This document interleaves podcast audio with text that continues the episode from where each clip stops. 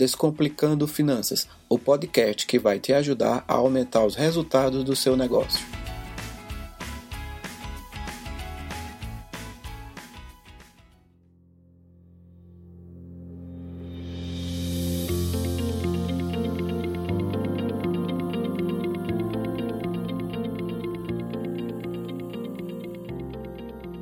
Olá, amigos! Olá, amigas! Aqui é o Bruno Santana apresentando mais um episódio do Descomplicando Finanças.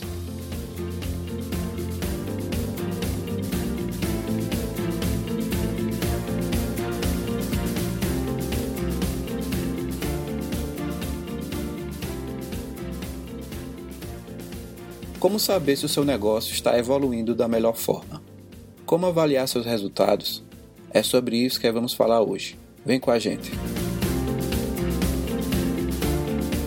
Se você quiser realmente entender o seu negócio, saber se ele está crescendo, ficando mais competitivo no mercado, ganhando dinheiro para você, precisa ter parâmetros de comparação. Esses parâmetros podem ser chamados de indicadores. Existe também um termo em inglês, KPI, que é muito usado na área de tecnologia, por startups e tudo mais. Se você for fazer algum curso falando sobre é, startups, provavelmente você vai ouvir muito esse termo. Aqui eu vou preferir chamá-lo de indicadores mesmo. Existem indicadores para tudo, todas as áreas das empresas. Existem indicadores financeiros, que a gente vai falar sobre alguns deles hoje. Existem indicadores de qualidade, existem indicadores de produtividade. Então, para cada área que você quer medir no seu negócio, existem indicadores é, específico para essa área, tá? Aqui a gente vai falar um pouquinho sobre indicadores financeiros. Esses indicadores, eu vou falar sobre alguns aqui, eles são bem básicos, são fáceis de acompanhar, que para mim eu acho que é o grande segredo. Quando eu chego nas empresas, muitos desses, dos empresários, eles ficam meio perdidos para medir a evolução do negócio, porque eles não sabem o que acompanhar. São tantas as informações, as empresas de software elas têm um certo prazer em criar dashboards muito elaborados. Dashboard, para quem não sabe, é uma tela onde geralmente eles colocam alguns indicadores que são os mais utilizados, os mais conhecidos. Só que é, muitas vezes o empresário ele não sabe ler isso. Aparece para ele, o sistema faz, o sistema muitas vezes vende isso como sendo um diferencial, mas o empresário não sabe usar. Então, para cada tipo de negócio, você vai ter algum indicador. Eu vou tentar falar alguns aqui, uns indicadores mais gerais, que eles vão ser mais fáceis de você adaptar para qualquer negócio que você tenha. O primeiro indicador que eu queria conversar com vocês é sobre o volume de vendas. Por incrível que pareça, muita gente ainda se atrapalha para fazer o acompanhamento correto desse indicador. Eles simplesmente acompanham quanto você vende em determinado período. Pode ser uma semana, pode ser um dia, pode ser um mês. Eu acho importante você acompanhar pelo menos mensalmente. Daí você vai poder comparar essas vendas com o mês anterior e principalmente com o mesmo mês do ano anterior, se você já tiver mais de 12 meses de operação. Por que, que eu digo isso? Existe um negócio chamado sazonalidade. Sazonalidade é quando você tem alguma variação no caso aqui que a gente está falando de vendas, você vai ter alguma variação de vendas que tem a relação com o período do ano. Por exemplo, algumas atividades elas têm um maior volume de venda em determinadas datas especiais, sei lá, o Dia das Mães, é, Natal, Dia das Crianças. Então, de acordo com a data, você vai ter um natural aumento nas vendas. Então, é importante você fazer essa comparação. Por exemplo, se você tem um, um produto que ele é sazonal, ou seja, é um sorvete, ele tem uma venda no período de verão muito maior do que uma venda de um período de inverno, por exemplo. Então é importante você comparar meses que possam ter essa correlação. Então eu posso comparar o mês de janeiro com o mês de janeiro do ano anterior. Então vai ter vai ser a mesma estação do ano, vai ser o mesmo mês, vai ser mais fácil de você fazer comparações.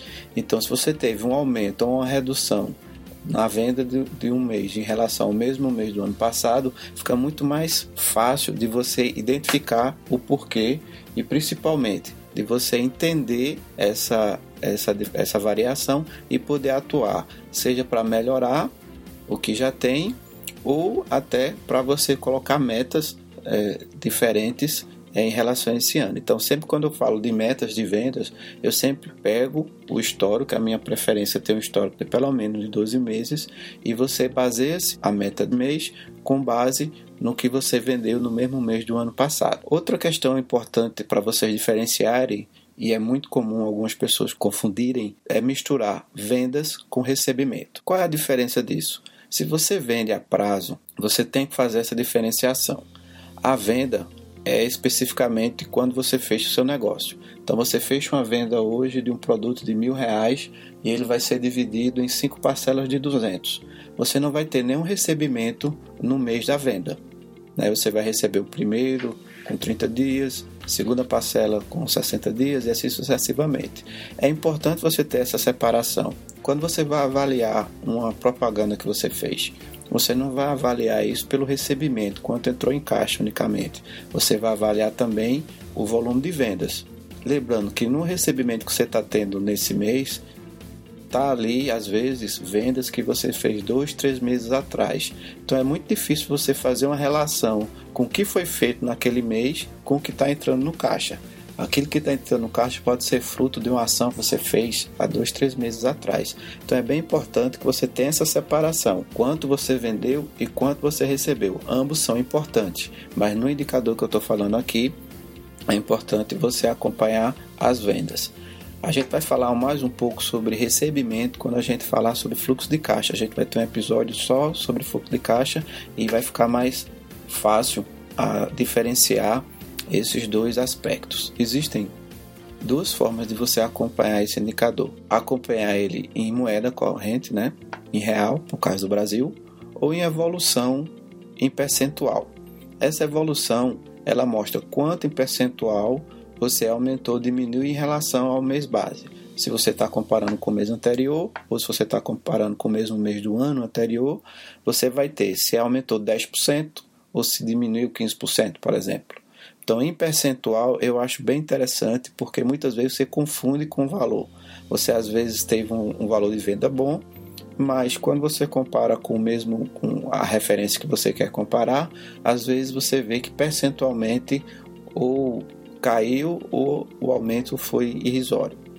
Então é importante você sempre ter esse mesmo indicador de duas formas: ele em moeda corrente e ele em evolução com base nesse meio de referência que você vai tomar. Os indicadores vão trabalhar sempre dessa forma, sempre com o meio de referência, comparando com o mês que você está analisando. Todos os indicadores que a gente vai falar hoje sempre vai ter esses dois elementos. O segundo indicador que vamos falar é o um indicador chamado margem de contribuição. Se você já teve a oportunidade de participar de algum curso do Sebrae, você vai observar que esse nome vai lhe ser familiar. É a nomenclatura utilizada pelo Sebrae em basicamente todos os seus cursos da área de finanças. E o que é essa margem de contribuição? Essa margem ela é o resultado das suas vendas menos os custos variáveis. O que, é que são custos variáveis? São aqueles custos que variam conforme as vendas. Por exemplo, se você tem uma empresa de comércio e você vende determinado produto, vamos falar aqui roupas, o custo variável que você mais vai ter é o custo das roupas que você vende. Então, se você vende 100 camisas em determinado período de tempo, pode ser um mês, uma semana, um dia, o custo variável dessas vendas é o custo dessas 100 camisas, dessas 100 roupas. Então, esse custo, ele chama variável, não é porque ele vai ter que valores diferentes mês a mês. A definição não é por isso. Ele é variável porque ele acompanha a venda. Quanto mais você vender, mais esse número vai aumentar. Vamos ter também a oportunidade de falar mais para frente sobre esses conceitos. O que é importante você definir aqui é que margem de contribuição é o resultado das suas vendas menos os custos variáveis. E por que, é que esse indicador é importante? Esse indicador é importante porque ele avalia se o seu preço está muito alto ou muito baixo. Ele avalia se seu custo está muito alto ou muito baixo. ele é um dos principais indicadores que eu uso para avaliar a viabilidade de um negócio. Então, quando alguém chega para mim e diz: Bruno, eu tenho tal ideia, eu queria saber se esse negócio é, tem chance de dar certo, me dá a tua opinião. Uma das primeiras coisas que eu avalio é essa margem de contribuição. Ela me diz quanto você agrega de valor ao teu produto. Por exemplo, recentemente um cliente me procurou e ele estava com a ideia de montar uma sociedade para trabalhar com produtos basicamente estivas. E todos sabemos que estivas, por ser geralmente trabalhada em atacado, elas têm umas margens muito apertadas. Você já deve ter visto isso aí algumas vezes. Que é que, então, o que é que eu fiz com ele? Eu peguei uma projeção de vendas que ele tinha ideia é, e abati dessa projeção de venda os custos dos produtos que ele iria vender. E a gente gerou uma margem. Então, apesar dele ter um volume de vendas muito bom, ele me disse que ele teria certa facilidade em vender algo em torno de 110, 120 mil reais por mês. Então isso já passa aí de um milhão de reais por ano.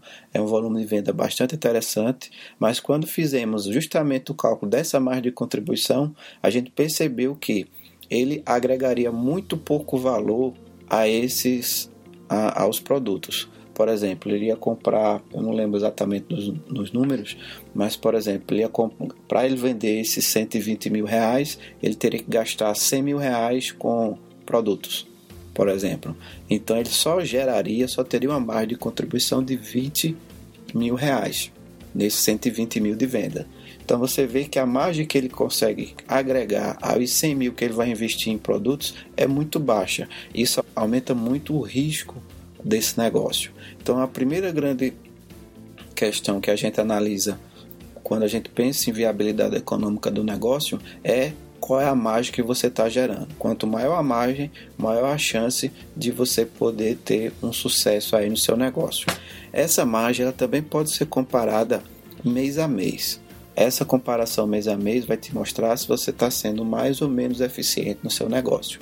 Acontece muito de para aumentar a venda, você dá descontos. Né? É bem comum. E o que é que isso acontece? Muitas vezes você vai ter um indicador de vendas que vai dar positivo, você vai aumentar suas vendas, mas muitas vezes você vai diminuir a sua margem de contribuição.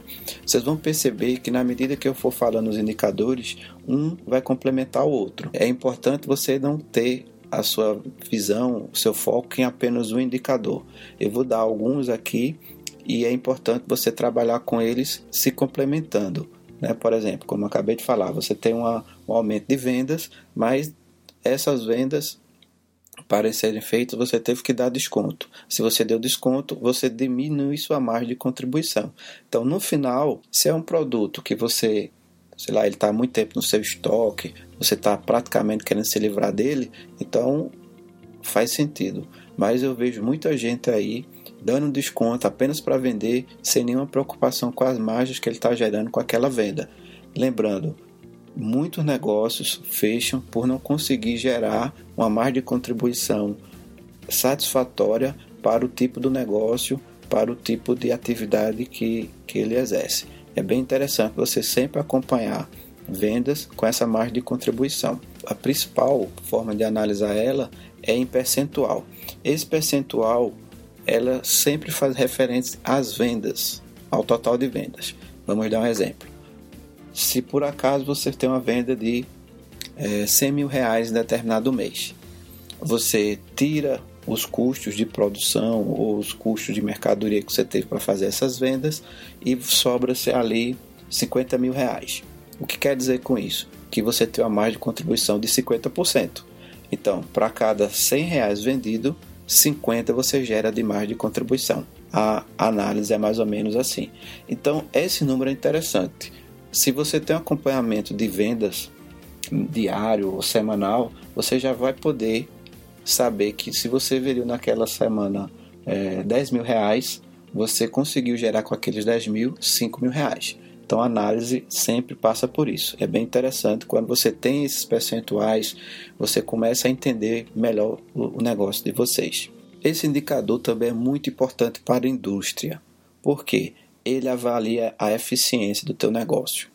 Quanto maior é a eficiência na produção, maior é a margem de contribuição gerada. Por exemplo, se você é o pequeno indústria e você compra uma máquina mais produtiva, você compra uma máquina que vai fazer você ganhar tempo, ou você compra uma máquina que vai fazer você reduzir os desperdícios no teu processo de produção, ou até você compra uma máquina que vai substituir a mão de obra que antes era feita por pessoas, e com isso você consegue diminuir o seu custo. Então, se você consegue diminuir o seu custo de produção e você mantém o mesmo preço de venda, você acaba aumentando sua margem proporcionalmente. Para a indústria, esse é um indicador que eu recomendo fortemente que seja acompanhado de perto. Para você melhorar esse indicador, você pode diminuir custo de produção, você pode melhorar processos do seu negócio, você pode aumentar a produtividade investindo em treinamento. Eu queria aproveitar para falar um pouquinho sobre treinamento de equipes. É uma forma que você pode utilizar para reduzir o custo de produção do seu negócio ou o custo de atendimento que você tem no seu negócio. Quanto mais você treina a sua equipe, mais eficiente eles são. Quanto mais eficiência, menor é o custo. Sempre que eu falo com candidatos a empresários ou pessoas que têm uma ideia e quer analisar a viabilidade econômica daquela ideia, eu percebo que um dos principais diferenciais que eles pretendem dar ao negócio é a questão do bom atendimento. Isso é bem complicado de entender quando a gente ouve tantas reclamações por parte de consumidores sobre mau atendimento que passaram em lojas, em vários locais. Então, por que é que isso acontece? Acontece porque grande parte do empresariado ele não tem uma política de treinamento adequada para os seus funcionários. E aqui eu estou falando especificamente dos micro e pequenos empresários. Todos querem ter um bom atendimento, mas não têm programas estruturados de treinamento. Eu estou terminando uma consultoria agora e ficou bem evidente a necessidade de treinamento da equipe de vendas do empresário. Ele tem uma capacidade de vendas muito boa, ele não consegue transmitir essa capacidade para toda a sua equipe. O que é que acontece? Quando ele não vende ou quando ele se afasta do setor de vendas, a empresa dele perde resultado. Então, se ele conseguir passar essa experiência, esse know-how, esse conhecimento que ele tem de forma eficiente para os vendedores, ele vai conseguir ter um retorno nas vendas interessante. Então, a recomendação que eu dei foi que ele preparasse um manual de treinamento ou um documento que ele possa utilizar para treinar os novos funcionários e até os funcionários atuais dele.